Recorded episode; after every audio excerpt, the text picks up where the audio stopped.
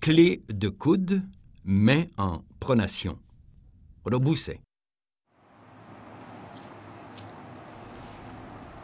Les deux points importants du mouvement sont l'alignement du coude avec le tranchant de la main et le déséquilibre dans la ligne des deux épaules. La pression s'applique sur l'insertion du triceps au coude. Il faut déséquilibrer le partenaire dans le sens de la ligne de ses épaules.